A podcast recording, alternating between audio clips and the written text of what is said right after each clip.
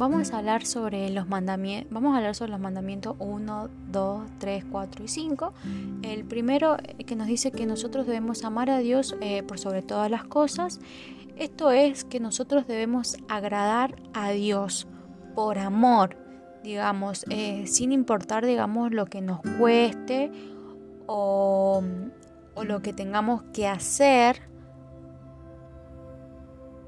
o digamos o que a la gente em, o lo que la gente nos diga, por ejemplo un compañero, alguien, no, nosotros debemos amar a Dios em, frente a, toda, eh, frente a todo que se nos pueda eh, comentar eh, o que nos digan otros amiguitos, etcétera. No, nosotros debemos amarlo Em, respetar también y bueno, y mantener una oración, digamos, em, a través, digamos, de una oración. Bien, el, de, el segundo que es de no tomará su santo eh, nombre en vano. Esto significa que nosotros debemos respetar el nombre de Dios y, digamos, y las cosas sagradas, por ejemplo, eh, la iglesia. Em, y bueno, y por ejemplo, eh, tampoco nosotros debemos mentir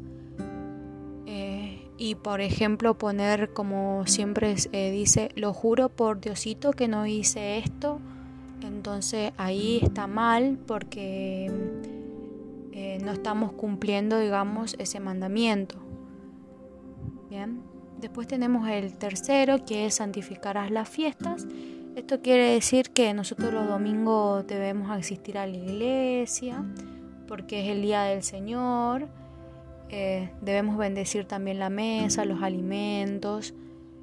Eh, por ejemplo, ahora que viene el, 25 de diciembre, las navidades, eh, agradecer a Dios por, por todo lo que cada uno tenga agradecer, darles gracias por la mamá, por el papá, porque están bien de salud, etcétera. Y bueno, agradecer porque estamos vivos ya y por la pandemia que estamos atravesando. Entonces, agradecer.